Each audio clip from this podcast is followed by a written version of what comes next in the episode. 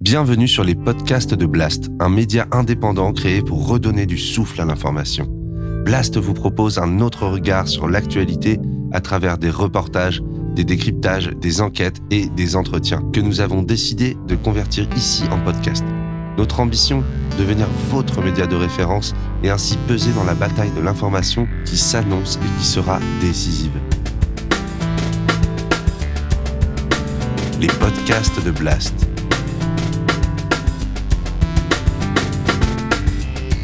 L'écologie avec Paloma Moritz.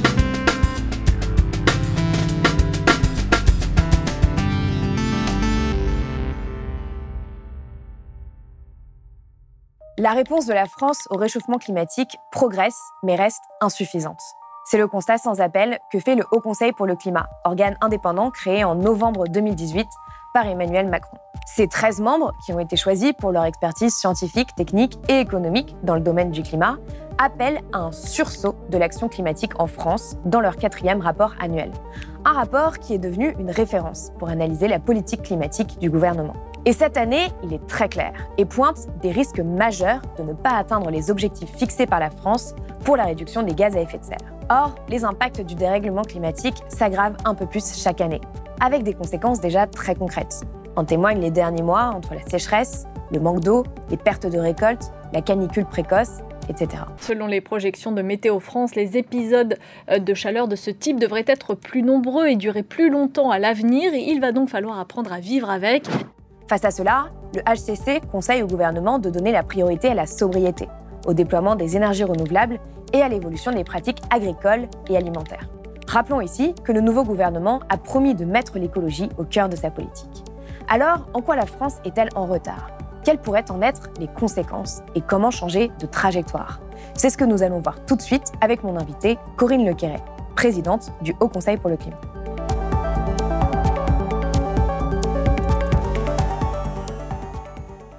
Corinne Lequeret, bonjour. Bonjour. Merci d'être venue sur le plateau de Blast. Alors, vous êtes euh, climatologue, présidente du Haut Conseil pour le climat et co-autrice du GIEC, euh, mais vous êtes aussi professeure en sciences du changement climatique à l'université d'East Anglia, où vous dirigez un groupe de recherche sur les émissions et les puits de carbone.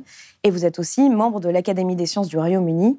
Euh, vous siégez au sein du Climate Change Committee, qui conseille le gouvernement britannique sur ses politiques climatiques. Alors, avant de commencer pour vraiment aller dans le détail de ce, de ce quatrième rapport du Haut Conseil pour le climat, j'aimerais revenir avec vous sur ce qu'est euh, le Haut Conseil pour le climat, parce que c'est une instance qui n'est pas très très connue euh, euh, du, grand public. Donc est-ce que vous pouvez nous expliquer quels sont les grands rôles de ce Haut Conseil pour le climat qui a été mis en place en novembre 2018 par Emmanuel Macron?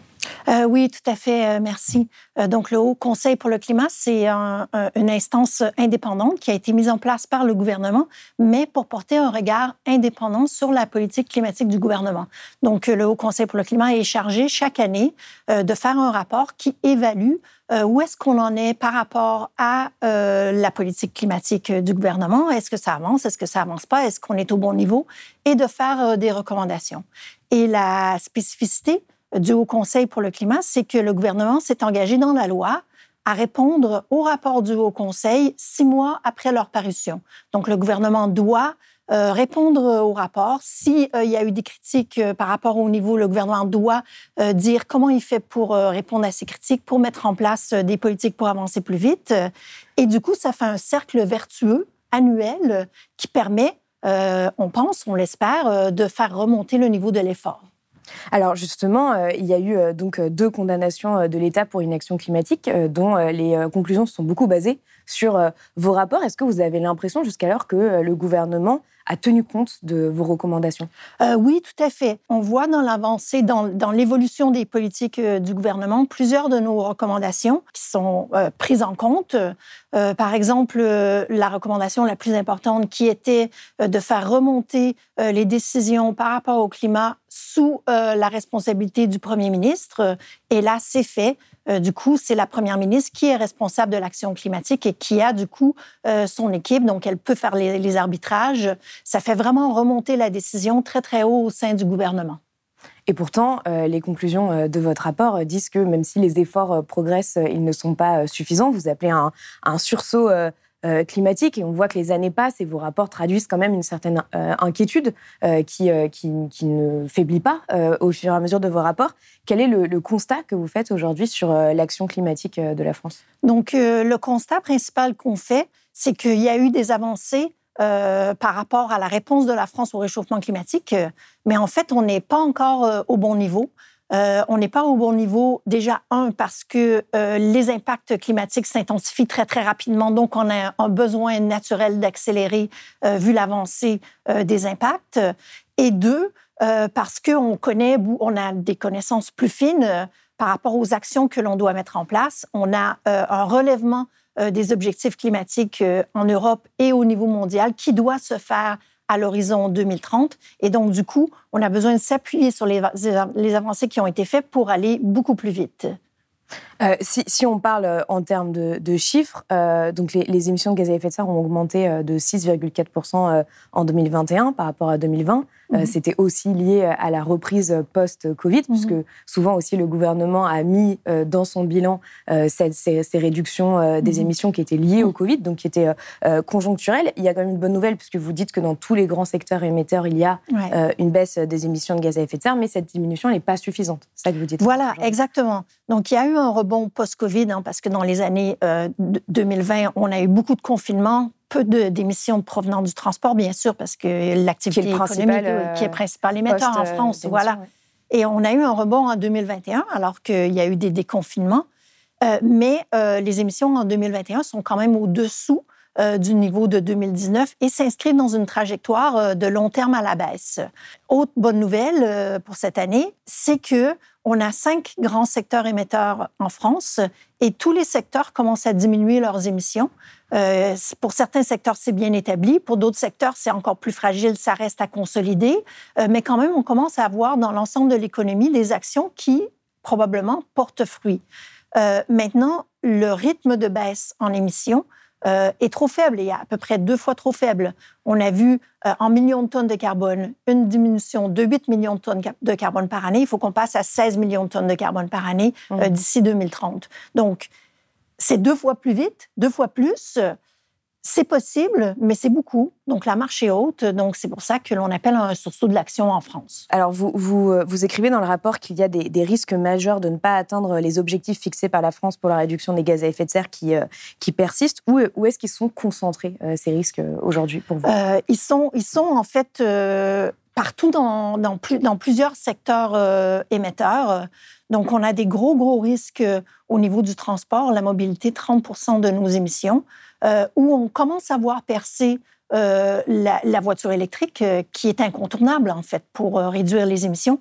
Mais on ne voit pas encore, au niveau de l'ensemble des territoires, au niveau de l'ensemble de la France, une, une, offre de transport partagé, un, engouement pour le, le, transport actif, hein, la mobilité, la marche, le vélo, qui serait nécessaire à réduire en fait euh, la demande en transport mmh. et en même temps pour appuyer euh, le passage aux véhicules électriques, euh, le développement des infrastructures de recharge et un, appui au, au, coût, au coût à l'achat qui existe, mais qui a besoin d'être encore plus répandu. Donc, on a là déjà dans le secteur en transport le plus important une, grande, grande, un, grand pas à faire. On a aussi euh, dans le secteur du bâtiment où euh, les émissions qui proviennent du chauffage, en particulier le chauffage au gaz, qui sont très, très importantes. On fait beaucoup, beaucoup d'actes de, rénovation, mais très peu d'actes de rénovation globale profonde qui nous permettent vraiment de réduire euh, notre demande énergétique provenant du chauffage. Donc, on voit dans tous les secteurs émetteurs trop peu d'actions, pas assez euh, de planification à long terme au niveau requis, pas assez de planification de visibilité au niveau du financement qui permettrait d'avoir euh, des financements privés euh, sur le long terme, des investissements privés.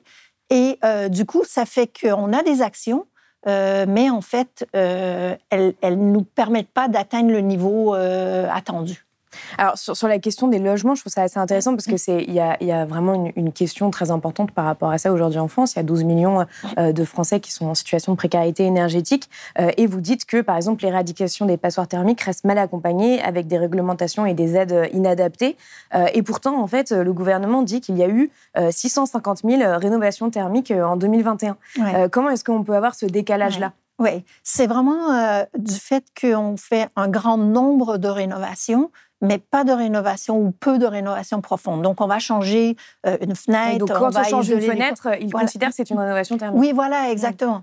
Euh, donc, euh, du coup, il y a beaucoup d'actes, mais suffisamment de planification sur l'ensemble du bâtiment. Donc, il faudrait, pour l'ensemble des bâtiments, avoir une feuille de route. En fait, de la même façon que quand on construit une maison, on a un architecte qui regarde l'ensemble de la maison, qui coordonne tous les actes qui sont faits pour qu'à la fin, on ait une maison qui se tienne, il faudrait, lors de la rénovation thermique du bâtiment, avoir justement un maître d'ouvrage, un architecte qui fasse une planification d'ensemble de rénovation profonde du bâtiment. Et là, on peut faire les actes un à la fois, mais dans une perspective d'arriver jusqu'au bout de la rénovation pour vraiment avoir le gain d'ensemble à la fin. Oui, d'avoir une rénovation thermique performante. que je, lisais une interview euh, de Vincent Legrand, qui est directeur de Doremi, et qui disait qu'en fait, en réalité, il y avait seulement 40 000 logements qui avaient été rénovés de manière performante en 2021. Ça, peut paraître un peu, un peu simple et évident comme question, mais je pense que c'est important de la poser parce que là, on a, on a disons que c'est un discours un peu technique qu'on peut tenir là. Euh, quelles seraient en fait les conséquences euh, si euh, le gouvernement ne n'écoutait pas vos recommandations et ne doublait pas le rythme de réduction des émissions de gaz à effet de serre? Ouais, la France est un, des pays émetteurs au niveau européen, un des leaders internationaux. Donc, si la France n'arrive pas à atteindre son niveau de baisse en émissions, euh, je pense qu'il y a beaucoup de pays qui vont pas non plus y arriver.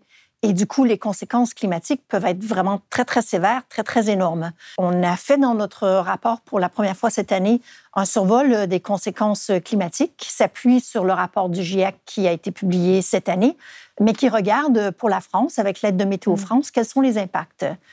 Et en France, euh, on voit des impacts très, très importants. Euh, déjà, bien sûr, euh, les vagues de chaleur et les températures extrêmes, hein, on, le voit tous. On a vécu, exactement, on le voit, elles vont s'intensifier. Ça, ça a des impacts aussi sur, sur les sécheresses. Donc, les sécheresses à cause du moindre de pluie, moins de pluie, mais aussi la sécheresse des sols, très, très importante pour l'agriculture, donc qui affecte la performance de l'agriculture.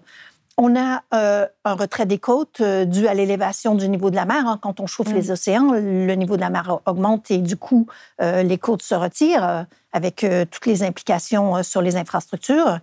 Et dernier impact, les précipitations très, très intenses qui augmentent les risques d'inondation. Donc là, juste sur le territoire France métropolitaine, on a ces impacts vraiment très, très énormes. Et ces impacts vont continuer à s'intensifier tant que l'on n'a pas stabilisé le réchauffement climatique. Et justement, là, on ne parle pas de retourner en arrière. Hein. Il y a plein, plein d'impacts qui sont irréversibles. Donc euh, là, on parle de stabiliser le réchauffement climatique. Et pour faire ça, il faut que les émissions de gaz à effet de serre soient descendues à zéro hmm. au niveau global.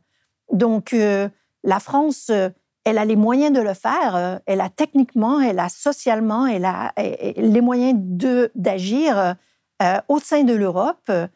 Et euh, du coup, euh, on s'attend et on souhaite euh, que la France, la France, elle doit prendre le leadership international parce que c'est un des pays qui s'est industrialisé en premier, qui a justement les moyens de le faire.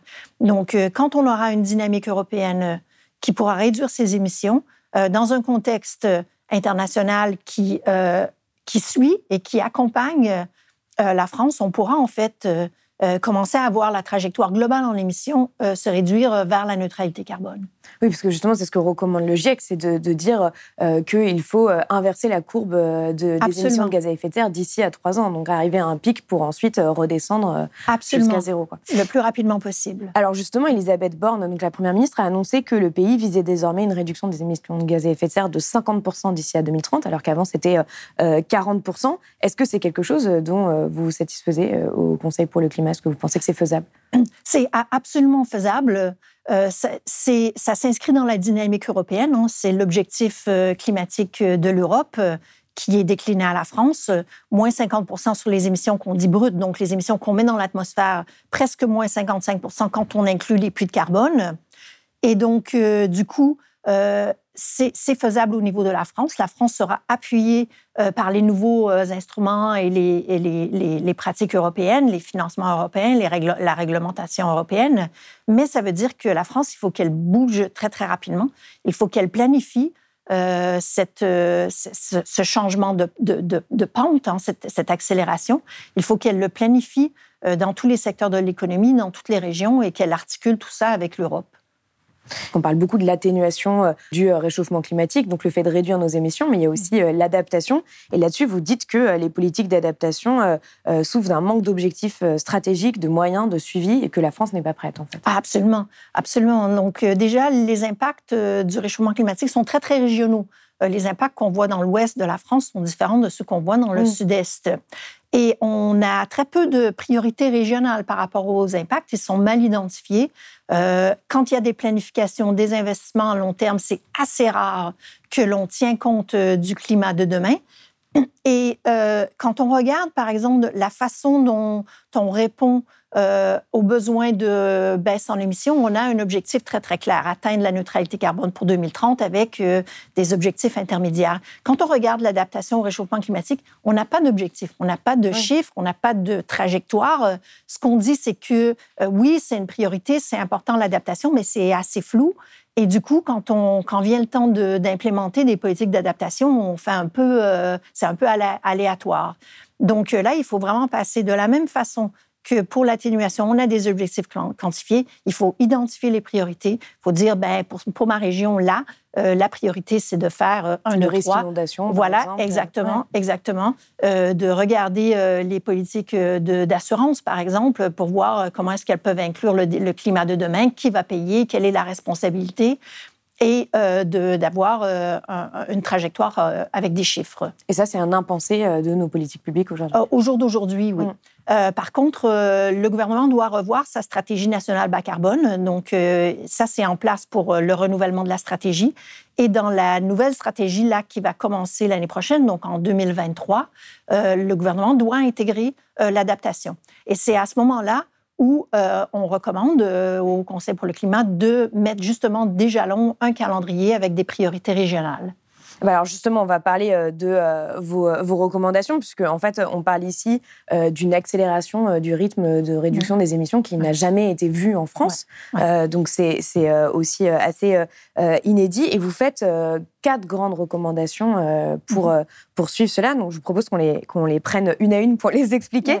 Euh, donc, la première, c'est le fait de décliner de manière opérationnelle la planification écologique au niveau du, du Premier ministre. Mhm. pour chaque ministère et à l'échelle des, des, des, territoires. Est-ce que ça, vous avez l'impression que pour le moment, la façon dont est en train de s'organiser cette planification écologique qui jusqu'alors